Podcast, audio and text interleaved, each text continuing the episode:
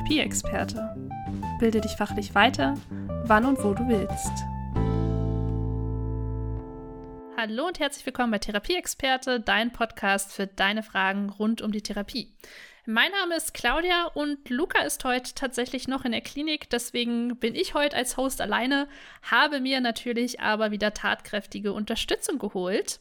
Heute geht es um die Frage von Sonja. Sonja hat uns gefragt, was ist eigentlich Rumpfstabilität? Deswegen beschäftigen wir uns heute mit dem Thema Core Stability. Bevor wir gemeinsam hier gleich in den Podcast starten, möchte ich dir noch eine Seminarreihe ans Herz legen.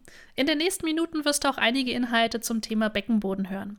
Da wir im Rahmen dieses Podcasts leider nicht ausreichend Zeit haben, auf alles nochmal intensiv einzugehen, lege ich dir sehr gern die Seminarreihe im Mittelpunkt die Mitte von Dorothea Hausweit ans Herz.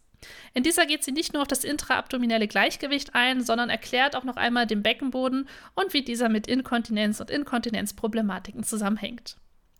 Wenn du dich für diese Seminarreihe interessierst, findest du alle Informationen zu dieser in den Show Notes oder unter www.therapieexperte.de slash Episode 56. Jetzt wünsche ich dir jedoch viel Spaß im heutigen Podcast. Was ist eigentlich Rumpfstabilität? Um diese Frage bestmöglich zu beantworten, haben wir uns heute wieder Gino Sayer eingeladen. Gino ist Physiotherapeut und Medizinpädagoge und gerade auch ganz frisch mit seinem Master fertig. Das darf ich schon mal verraten. Aber Gino, vielleicht stellst du dich einfach noch mal kurz vor und ja, erzählst ein bisschen, was du in deiner täglichen Arbeit so machst, dass jeder ein Bild von dir hat. Sehr gerne, Claudi. Hallo, ihr Lieben. Und ähm, ja, die einen oder anderen kennen mich vielleicht von der Stimme her. Ich habe damals mit dem Podcast, Podcast Praxen der Zukunft angefangen, der jetzt von äh, meiner sehr kompetenten Kollegin und dem sehr kompetenten Kollegen Luca und Claudia jetzt übernommen worden ist. Und ähm, ja, ich freue mich heute hier sein zu dürfen. Claudia hat schon gesagt, ich bin Physiotherapeut und Medizinpädagoge, ähm, habe meinen Schwerpunkt im neurologischen Bereich ausgebaut. Und das ist sehr, sehr spannend, weil ähm, wir beschäftigen uns eigentlich den ganzen Tag nicht mit dem Wort natürlich, aber um dieses Thema Core Stability. Umso mehr freue ich mich dann heute, dass wir das Thema einfach mal aufgreifen. Ja, vielen Dank. Also ich finde das Wort Core Stability, das hatte ich gerade schon mal ganz kurz angedeutet, ist so ein mystischer Begriff. Ja. Ist so ein bisschen wie Sturzprophylaxe. Ich glaube, Stimmt, ja. ähm, jeder, jeder weiß tatsächlich irgendwie, was Core Stability bedeuten soll oder Rumpfstabilität, aber so richtig eingrenzen ist dann doch, also fällt vielen wahrscheinlich jetzt schwer. Mir fiel das am Anfang auch immer schwer. Deswegen bin ich auch sehr dankbar, dass Sonja uns diese Frage gesendet hat, ähm, damit wir das ein bisschen entmystifizieren können. Und deswegen würde ich gerne einfach mal mit der Frage überhaupt einsteigen. Was bedeutet denn überhaupt Chor oder Rumpf? Ähm, ja, was verstehe ich unter, unter Rumpf oder Chor? Ich würde erst vielleicht mit einer Definition ansteigen, die mir ganz gut gefällt und dann vielleicht nochmal meinen persönlichen Senf dazugeben. Ähm, ich greife jetzt mal die Definition von der Sporthochschule Köln auf, die sagen, ähm, Core Stability fokussiert natürlich den Rumpf mit seinen knöchernen Anteilen, seinen muskulären Anteilen und da kommen dann so Schlagworte wie Bauchmuskulatur, Rückenmuskulatur ne, oder Rumpfmuskulatur. Ähm, was einfach in dem Moment eine gewisse Stabilität, aber auch Dynamität zulässt. Also Bewegung und Aufrichtung gegen die Schwerkraft und ähnliches. Ähm, persönlich würde ich sagen, das stimmt zum Teil auf jeden Fall.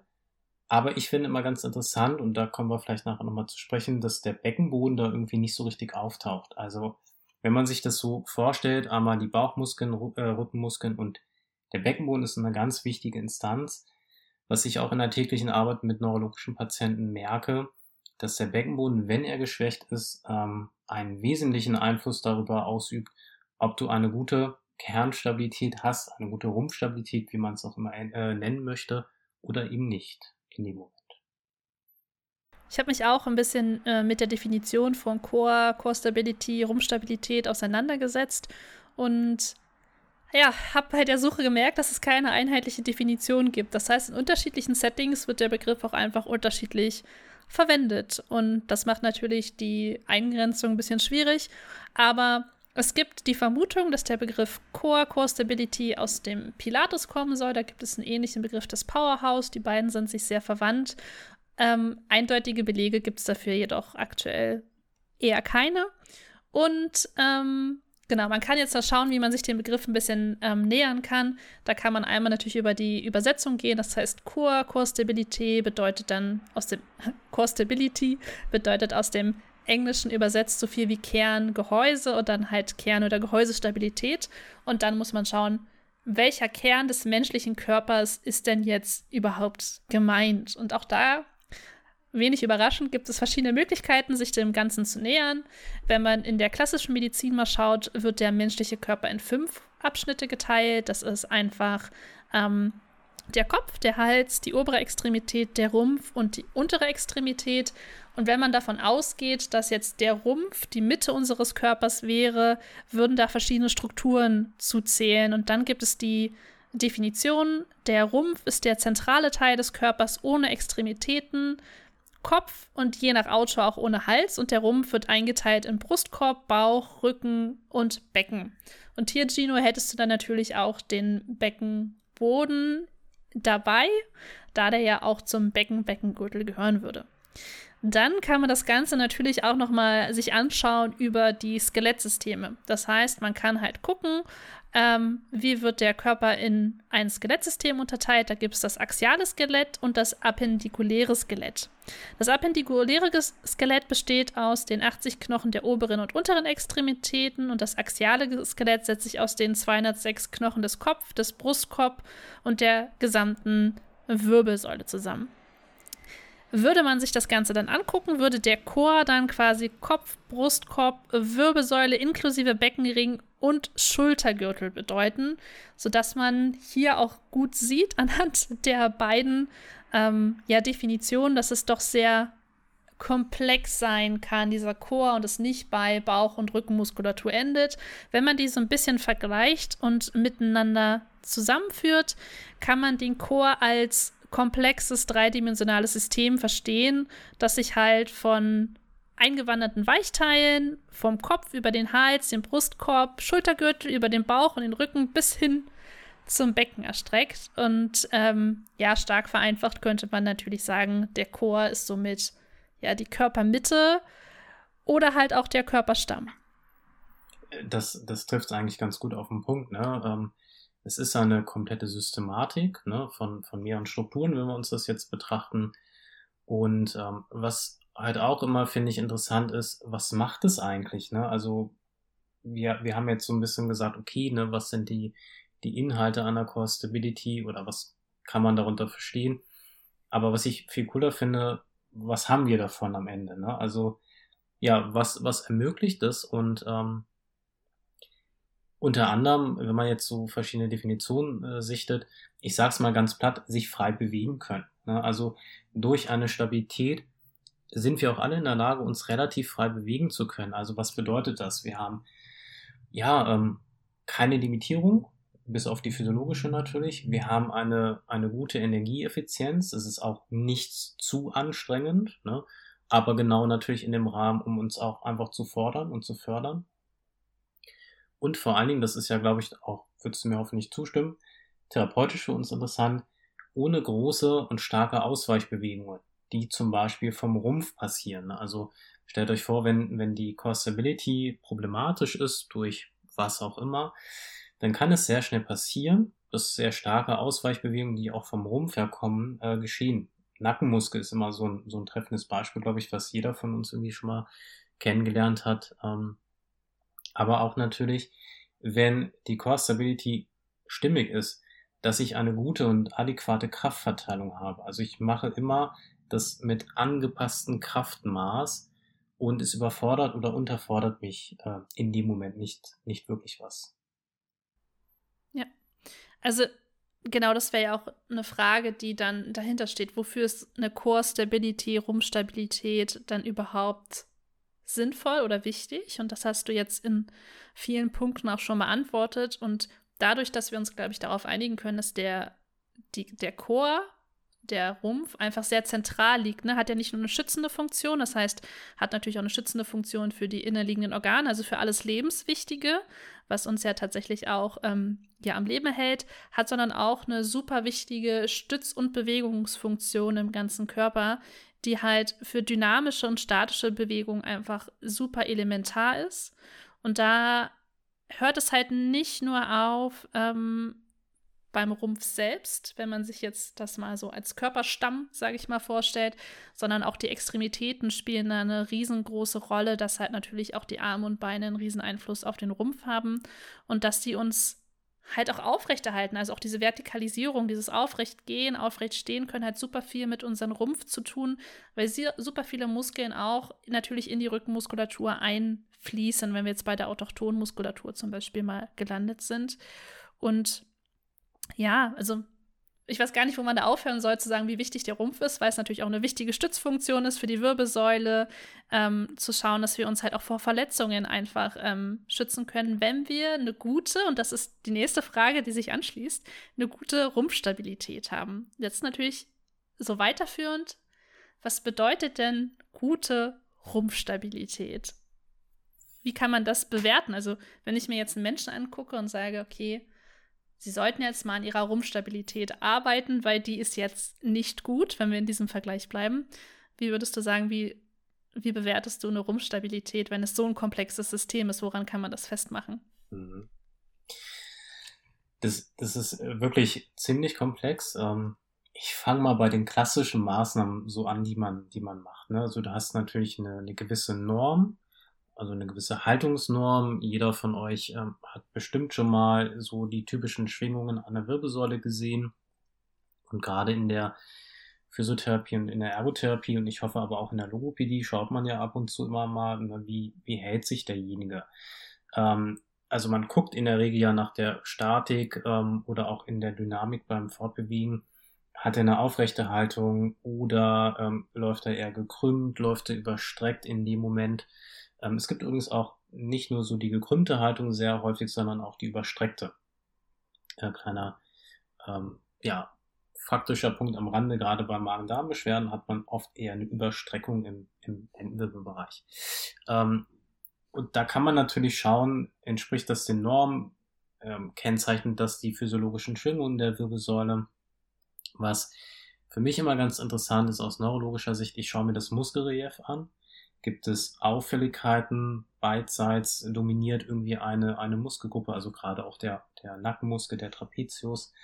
Das schaue ich mir an. Und ähm, wie, und da kommen wir jetzt nochmal so ein bisschen in die Definition, ist es für ihn anstrengend, sich aufrecht zu halten, zum Beispiel von seiner subjektiven ähm, Einschätzung, oder ist das für ihn soweit in Ordnung? Und viele Menschen da könnt ihr euch auch mal selber den Spaß machen, dass ähm, ihr euch mal von jemand anderem gerade einstellen lasst, wie komisch sich das eigentlich anfühlt. Und da müssen wir uns halt die Frage stellen, gibt es eigentlich so die Norm der Haltung oder ist es auch vielleicht so ein bisschen subjektiv gehalten? Und ich würde persönlich zum Zweiteren tendieren, ähm, dass es in vielen Dingen, es ist halt sehr feingliedrig, auch eine subjektive, also viele subjektive Aspekte einfach mit, mit reinlaufen.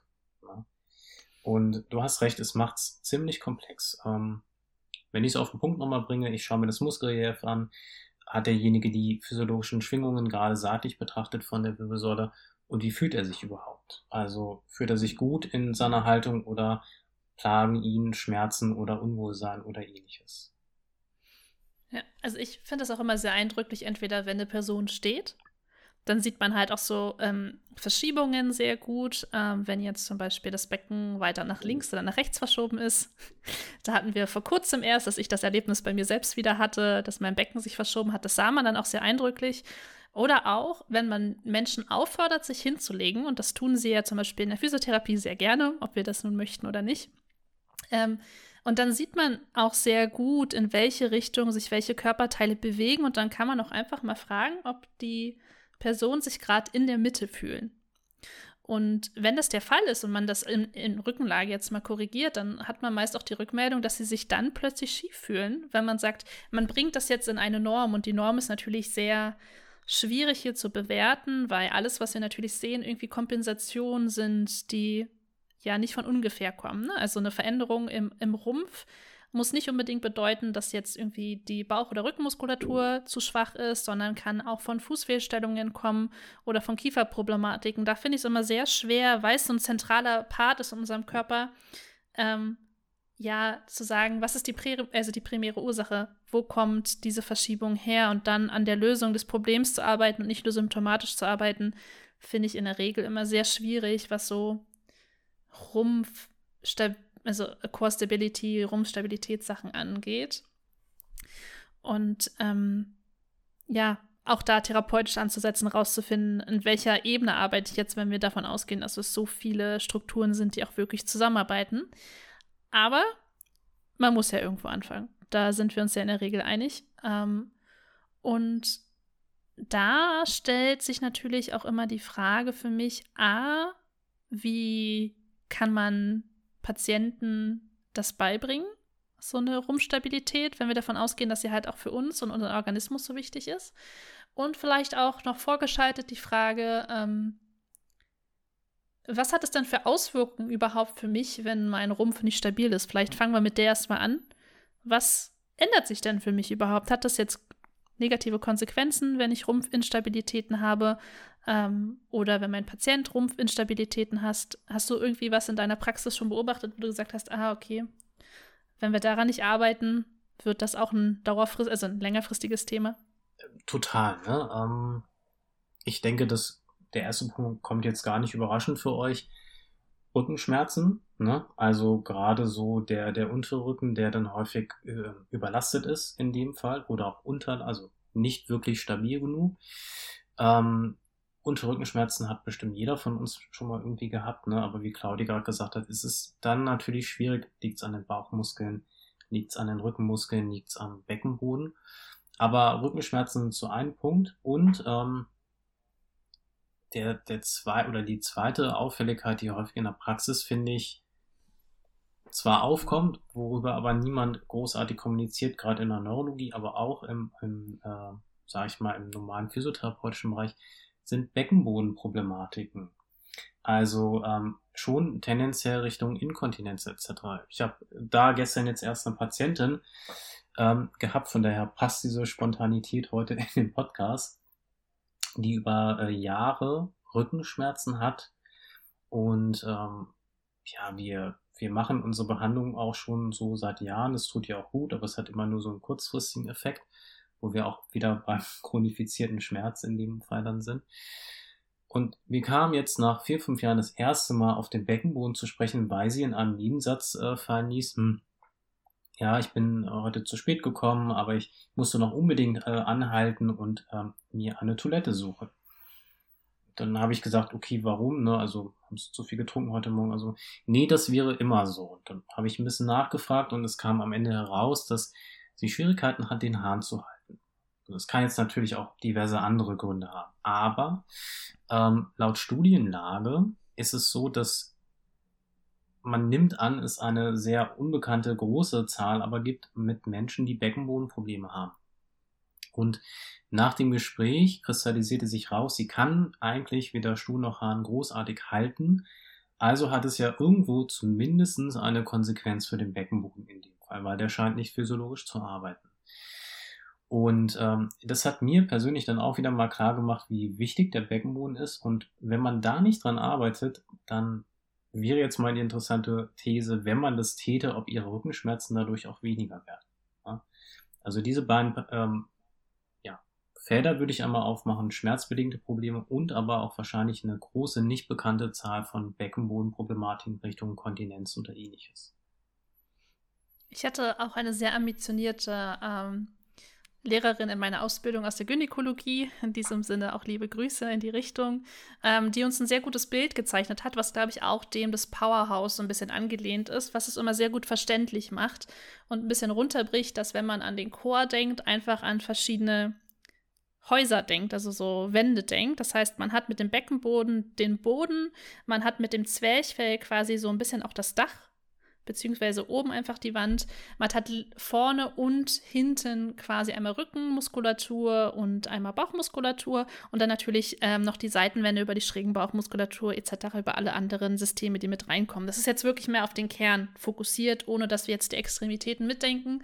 Und sie sagt immer so schön, wenn dir eins dieser Wände einbricht, dann funktioniert das ganze System nicht mehr stabil. Und das kann halt genauso sein, wenn der Beckenboden halt wegbricht, in dem Sinne, äh, funktioniert das System halt nicht mehr so gut. Und es gibt ja auch gynäkologische Rückenschmerzen. Ähm, ja, viele Frauen können da wahrscheinlich auch ein, ein Lied von singen, dass es halt gynäkologische Rückenschmerzen gibt, die sich vor allen Dingen auch in der Regel oft einstellt, dass man dann genau in der Lendenwirbelsäule einfach Beschwerden hat. Dadurch, dass der Beckenboden natürlich auch über die Verstrebung in die Hüftmuskulatur auch Verbindungen einfach hat äh, in die Rückenmuskulatur.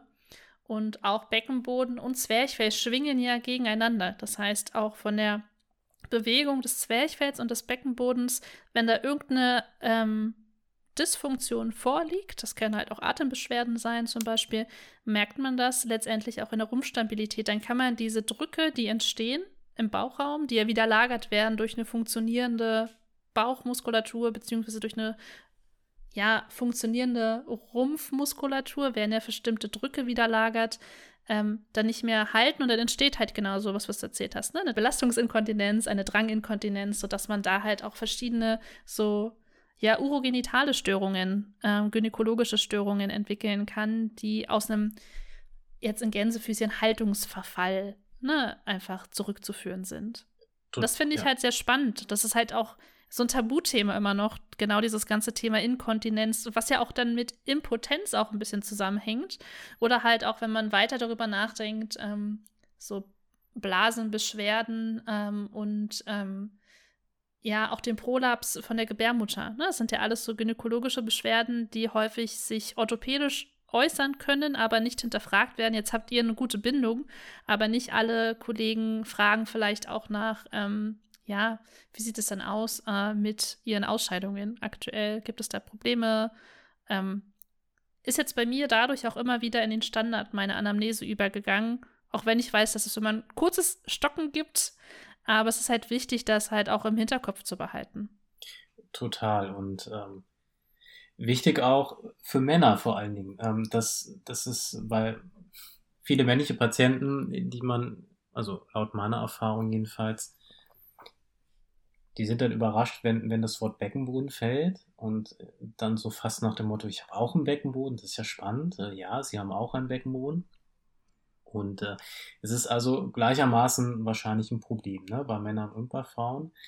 Und äh, was ich, was mir jetzt gerade noch einfiel, Verletzungsrisiko. Und das ist halt, wenn man so in den Sport blickt, ähm, der, ja, die, die Sporttherapie ist ja immer gefühlt fast einen Schritt weiter so unserer Bereich.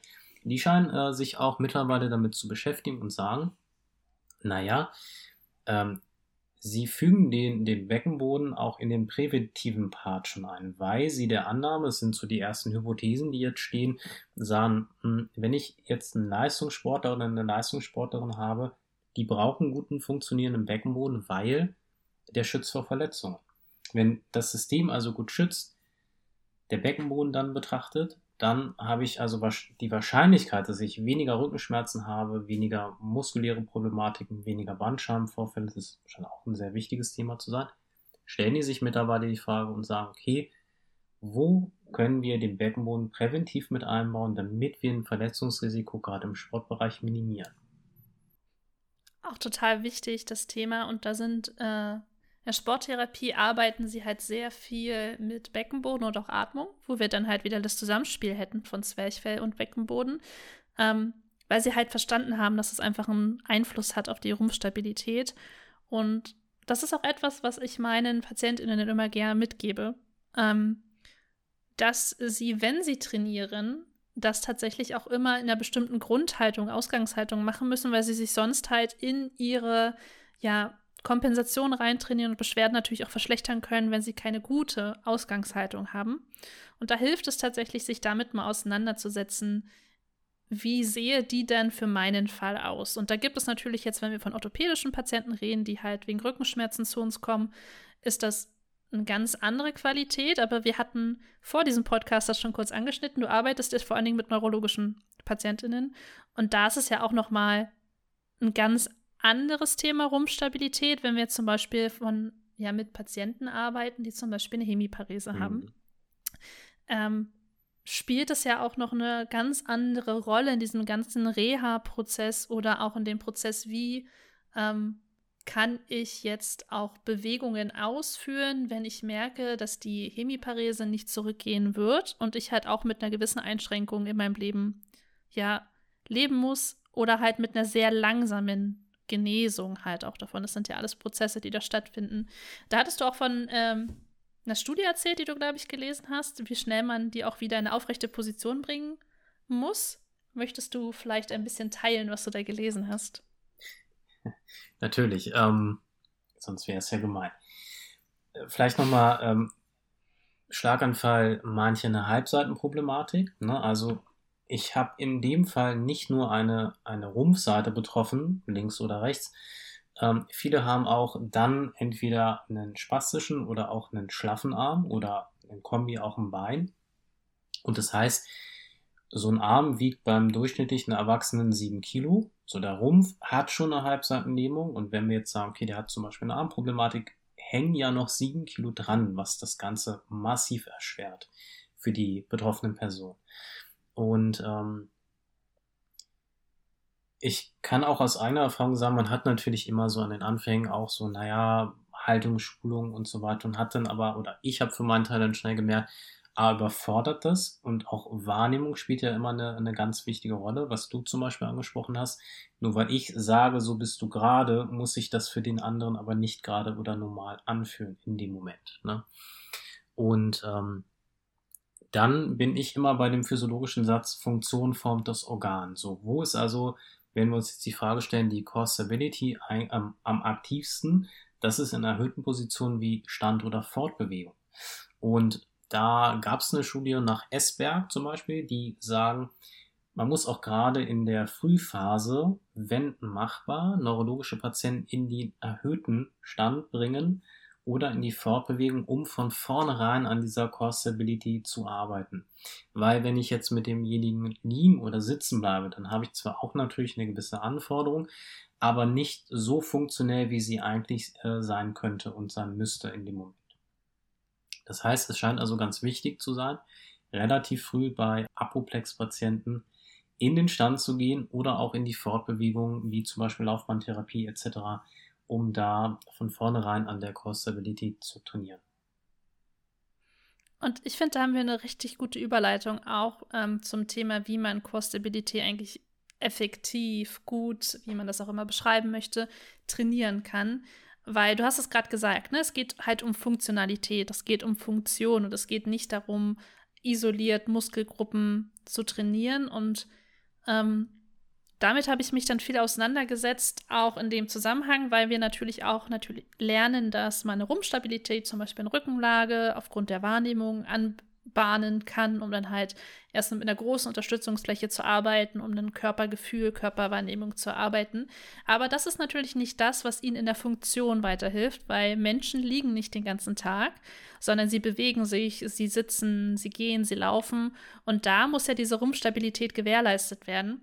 Und dann endet es tatsächlich nicht darin, halt eine Stabilität in der Rückenlage zu arbeiten, sondern man muss halt in die höheren Positionen kommen. Das finde ich in der Studie ist es sehr gut jetzt hervorgekommen, zu sagen, okay, vielleicht fängt man in der Rückenlage an, macht es dann im Sitz, macht es im Ansitz, macht es dann im Stand, macht es dann in Bewegung, sodass man die verschiedenen Stufen, je nachdem, wo der, also die Person das auch gut umsetzen kann, mit der man arbeitet, dass man nicht davon ausgeht, dass die niedrigste Position sofort die ist, in der man arbeiten muss, sondern guckt, welche ist denn jetzt die funktionalste und wo muss ich hin und wie komme ich da auch hin. Manche können das auch im Sitzen schon sehr gut halten. Warum soll ich die jetzt nochmal in Rückenlage das erarbeiten lassen?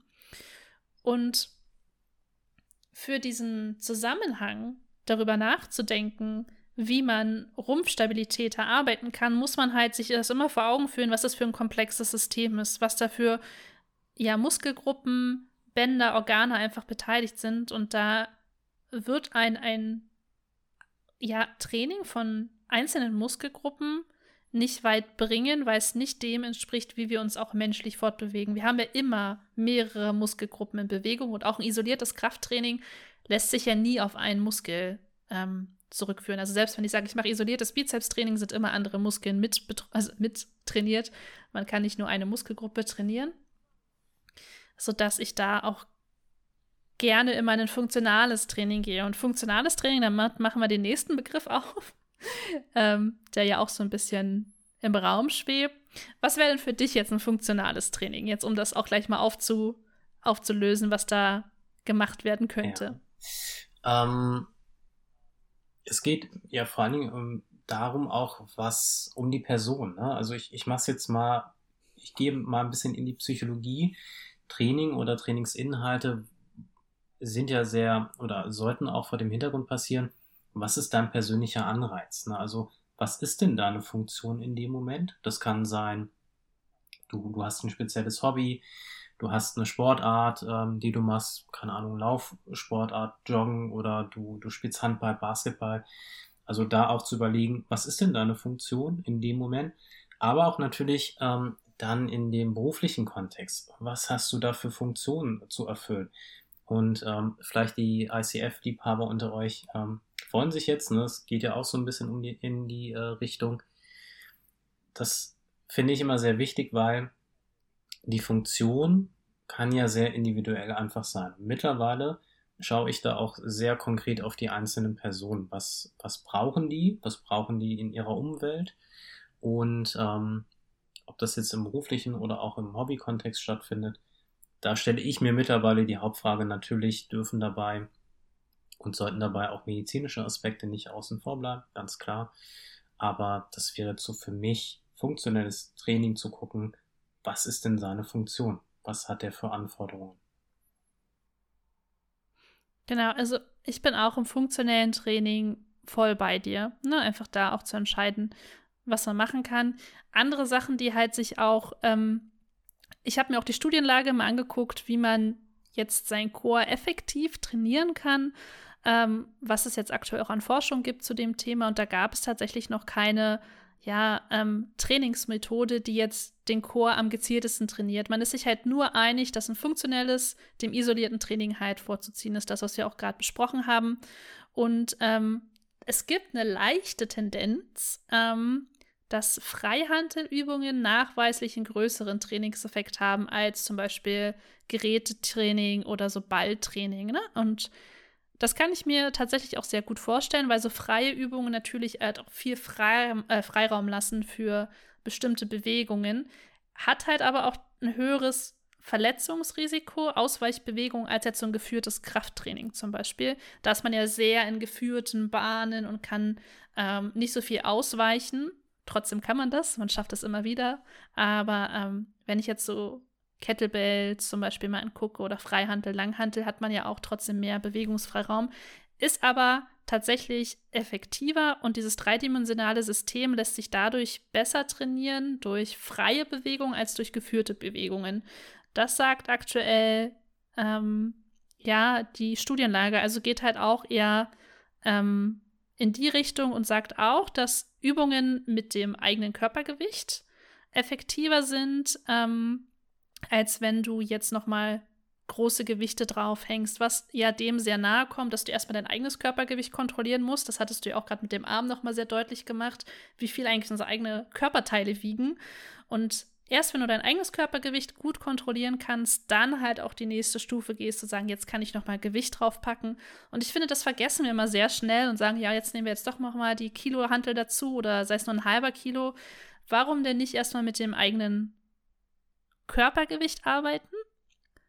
Und ganz wichtiger Part, und da weiß ich, da treffe ich total deinen Nerv, stellt nicht alle Leute sofort auf instabile Unterlagen. Bitte. Das ist immer wieder ein Part, der ähm, in diesem Bereich Rumstabilität vorkommt, dass man sich so eine Weichbodenmatte nimmt, so Airx-Kissen und denkt, wenn ich jetzt auf den trainiere, dass ich Sensoren anspreche, um dann halt die tiefe Muskulatur zu trainieren. Das wird in einem bestimmten Maß, hat das ja auch Ansatzpunkte, warum das so gemacht wird.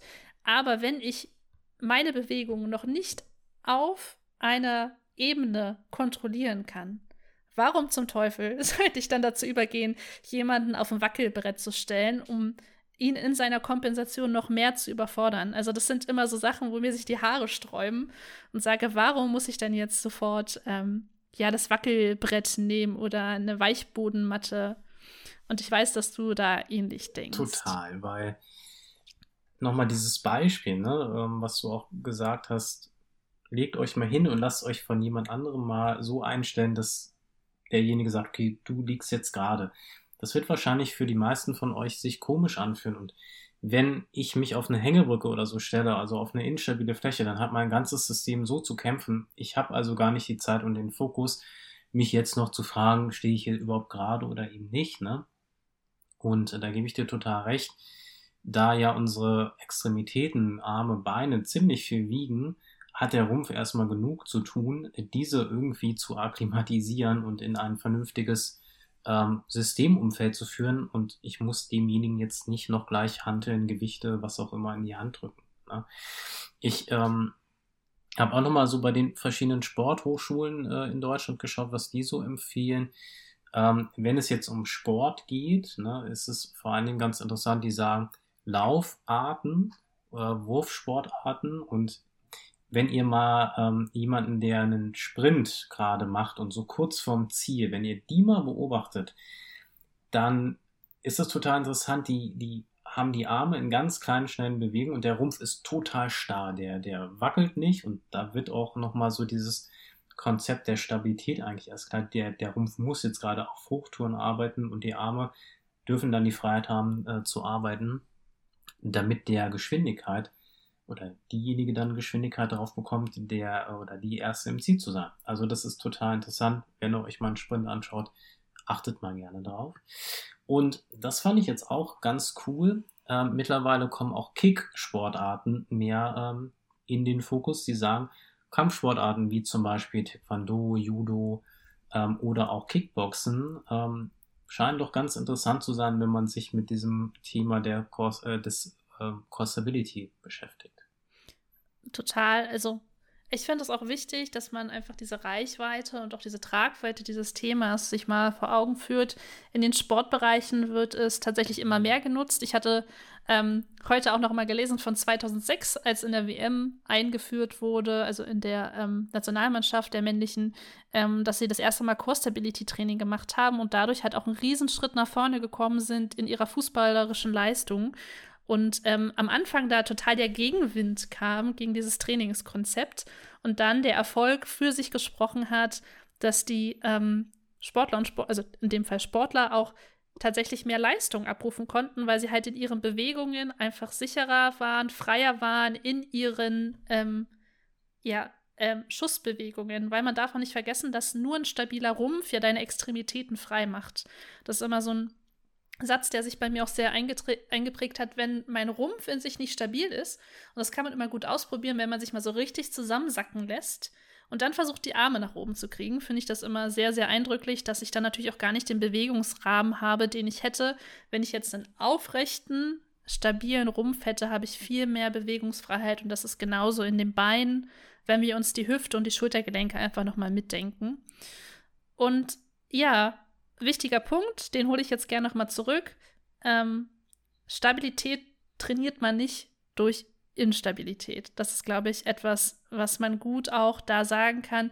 Nicht jeder, der in sich instabil ist, ähm, wird dadurch stabiler, wenn ich ihnen noch mehr Instabilität gebe. Das heißt, es ist eher eine Überforderung des Systems und findet wird halt nicht dazu führen, dass ich plötzlich stabiler werde. Das ist halt so ein Gedankenfehler, den ich auch, glaube ich, in dem ersten Jahr relativ häufig hatte und dann versucht habe, so Kreuzbänder stabil zu machen, indem ich sie auf instabile Sachen halt so getriggert habe. Und dann ist mir dieser Gedankenfehler aufgefallen, den ich hier gerne noch mal ja auch teilen möchte, weil das so ein Aha-Erlebnis auch für mich war damals, mich noch mal ein bisschen mehr auch mit den Trainingskonzepten auseinanderzusetzen. Ja, ähm, ich, weil du jetzt gerade bei dem therapeutischen Punkt warst, ich würde jetzt auch nochmal kurz auf die Beckenbodenmuskulatur ähm, zu sprechen kommen, also die auch wirklich therapeutisch ähm, immer mehr in den Fokus geraten sollte. Es ist jetzt egal, ob ich hier jemanden aus der Neurologie als Patienten habe oder ob ich jemanden mit Rückenschmerzen habe oder auch eine, ja, jemand aus dem Leistungssport. Ähm, ich gebe euch mal ein kurzes Beispiel, wenn ihr euch zum Beispiel von der sitzenden in die stehende Position begebt So, das ist jetzt natürlich eine, eine Fangfrage, ne? wenn wir sagen, okay, wer übernimmt da den, den höchsten Part an Stabilitätsarbeit? Ähm, ist es die Gesäßmuskulatur, ist es die Hüftmuskulatur, die untere, oder ist es die Beckenbodenmuskulatur? So. Und ähm, ich hoffe, ihr tendiert zu der Antwort der äh, Beckenbodenmuskulatur. Das hat man äh, gemessen und man hat nämlich herausgefunden, dass die wenn ihr vom Sitzen in den Stand kommt, doppelt so stark beansprucht ist wie die Gesäßmuskulatur. Das heißt, die Beckenbodenmuskulatur war aktiv mit ungefähr 31 Prozent dabei, diese Stabilität zu gewährleisten vom Rumpf. Im Gegenzug oder im Gegensatz dazu, äh, der Hauptgesäßmuskel, der Gluteus maximus, war nur zwischen 15 und 16 Prozent. Und ich glaube, also ich finde, das macht nochmal ziemlich eindrücklich klar, was eigentlich der Beckenboden an Hauptarbeiter leistet in dem Moment. Ja, total. Ich finde es auch sinnvoll, sich mit der Thematik auseinanderzusetzen, weil man auch das nicht vergessen darf. Auch der Beckenboden ist ja einfach, also ist nicht ein Muskel, es verschiedene Muskelgeschichten, aber auch Muskulatur in dem Fall und die auch dazu beiträgt, dass wir halt einfach die Stabilität haben, die wir benötigen und auch gar nicht so einen kleinen Anteil ausmacht, den wir häufig halt annehmen in dem Sinne. Und ich glaube, ähm, wie wir jetzt bestimmte Bereiche trainieren, ist nochmal fast ein ganz anderes Thema. Wie kann man Beckenboden trainieren? Wie kann man ähm, Zwerchfellarbeit tatsächlich auch beeinflussen? Ähm, wichtig ist, dass man halt in diesem Bereich funktional versucht zu schauen, wie kann ich das Ganze aufbauen, was möchte mein Patient auch erreichen und das an den Zielen ausrichtet. Und dann gibt es halt verschiedene Empfehlungen wie Freihandeltraining, Kettlebell-Training, ähm, Zirkeltraining, Bodyweight, also dieses Körpergewichtstraining, die aktuell nach der Studienlage, die jetzt aktuell auch noch sehr dünn ist, erwiesenermaßen effektiver sein sollen als andere Bereiche, wie jetzt zum Beispiel isoliertes Krafttraining. Und ähm, ich glaube und würde behaupten, dass wir ein bisschen mit ein paar Ausschweifungen heute in die Neurologie, aber das sei uns verziehen. Ähm, erstmal die grundlegende Frage, was ist Core oder Core Stability Training überhaupt, erstmal gut beantworten konnten. Sonja, wenn dir noch irgendwas fehlt, dann schreib uns gerne immer noch mal eine Nachricht. Dann gehen wir da natürlich auch sehr gern auch noch mal drauf ein. Und ähm, natürlich gibt es auch hier Themen, die sich nicht in dem Rahmen dieses Podcasts abbilden lassen, die wir aber auf jeden Fall nochmal aufgreifen werden. So diesen ganzen gynäkologischen Bereich. Da habe ich auch schon ein, zwei Personen im Kopf, die hier tatsächlich gerne wahrscheinlich nochmal und mit uns in diesem Podcast ähm, ja, Rede und Antwort stehen werden. Deswegen, ich würde sagen, wenn auch du eine Frage hast, welche wir mit Hilfe unserer ExpertInnen nachgehen sollen, trau dich auf jeden Fall und schreib uns eine kurze Nachricht. Alle Kontaktdaten findest du wie immer in den Shownotes oder unter www.therapieexperte.de slash Episode 56 ist es in diesem Fall. Genau. Aber Gino, wie immer in unserem Podcast, hast du das letzte Wort. Das heißt, schieß doch gerne los. Ja, ähm, ich finde, das ist ein total spannendes Thema und ähm, alle, die sich im therapeutischen, medizinischen Bereich fortbewegen, ja, hoffe ich einfach, dass wir beide euch da so ein bisschen ähm, einen Eindruck geben konnten, was verbirgt sich dahinter, was kann sich dahinter verbergen. Und auch vielleicht doch mal mit dem äh, nächsten Gedanken, wenn ihr in therapeutischen Einheiten seid, hey, vielleicht frage ich oder ja, nehme mir einfach mal den Beckenboden vor und ähm, dass man den vielleicht doch, und das wäre, denke ich, wünschenswert, ähm, einfach mehr und mehr berücksichtigt. Genau. Dann Ansonsten bedanke ich mich für die Einladung, liebe Claudi. Es war mir wie immer ein Vergnügen.